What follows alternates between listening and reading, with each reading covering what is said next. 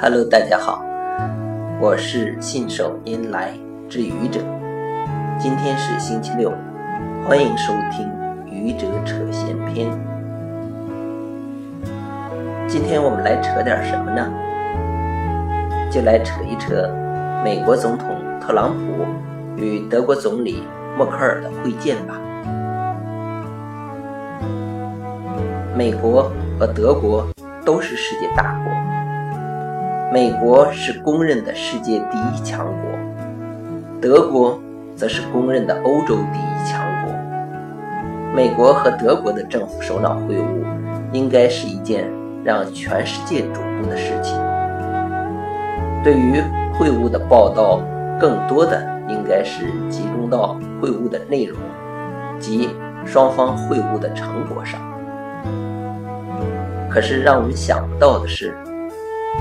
对于这次会晤的报道，更多的是集中在特朗普对默克尔的态度上。在整个的会晤过程中，特朗普竟然拒绝与默克尔对视，也就是根本不正眼看待默克尔。